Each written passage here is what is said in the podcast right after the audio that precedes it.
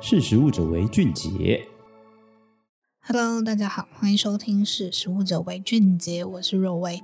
今天要跟大家分享的是一个鱼油精炼的新技术。那鱼油呢，其实借由不同的提取方法，从鱼啊或是渔业的副产品中来萃取获得。那其鱼油在制作的过程中，很容易受环境品质的影响，例如氧化产生氢过氧化物，这就会产生所谓的鱼腥味，还有腐臭味。或是因为水解释放游离脂肪酸，暴露在氧化光照的底下，让油变色等等。因此，在制作鱼油的过程中，就很需要有精炼技术来去除刚刚提到的不良的化合物。那其实鱼油是一种很有价值的副产品，它主要应用在水产养殖、工业和制药用途等。那刚刚有提到嘛，精炼是很重要的环节。其实，为了消除鱼油在制作过程中产生的不良化合物，有像甘油单酯、甘油二酯、磷脂、类固醇、碳氢化合物、碳水化合物等等等等等。那这些不良的化合物其实很容易让产品产生异味，进而降低油脂的品质。所以这个精炼的步骤呢，就可以确保鱼油的纯度和稳定性。那近年已经有开发出新的技术，就是利用酶的高度专一性、生物可降解性和容易去除的特性，将酶作为生物催化剂来取代传统的化学脱胶程序。那因为鱼油中的磷脂质很容易被酯化，进而导致鱼油中有产生杂质。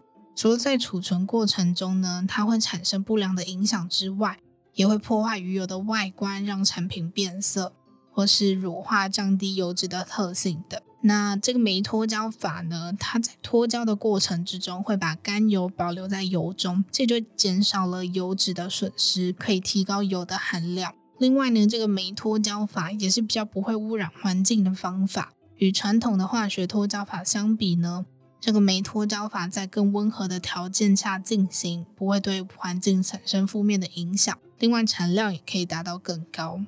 那很少人知道，鱼油其实是 Omega 三多元不饱和脂肪酸的最重要来源。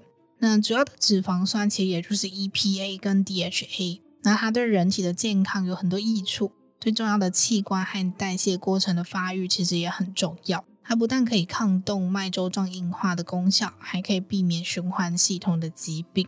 那刚提到的 EPA 和 DHA，它其实是鱼油中最主要的多元不饱和脂肪酸。在传统的精炼过程中呢，DHA 很明显的会损失掉，原因可能是因为脱胶的过程中使用的高温，导致不饱和脂肪酸氧化和含量的损失，或是让这个脂肪酸的结构发生变化，也就造成这个 DHA 的损失。那在刚刚提到这个新的酶脱胶法。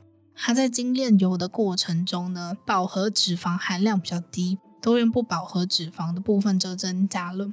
因此可以说，这个酶脱胶法作为初始步骤的精炼过程，是可以改善原油原理、化学特性，又可以保持它营养成分的好方法。那近年鱼油市场有明显的成长，其实你在市面上也可以看到很多鱼油的保健食品，一直是消费者在保健食品上热门的选择。那鱼油的功效呢？除了维护眼睛之外，其他对维持心脏的健康、帮助减肥，也可以减少脂肪肝等等。那国际鱼油补品的市场其实很大，你可以看到很多药局啊、卖场都有在卖。那根据近年开发出的新技术，可以利用酶去除过程中产生的不良化合物，因为这个酶脱胶法可以有效的降低磷的含量，避免氧化和防止游离脂肪酸的流失。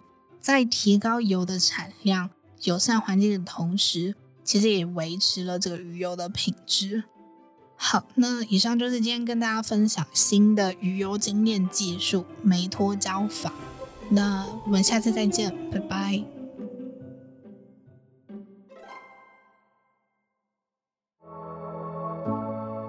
识食物者为俊杰。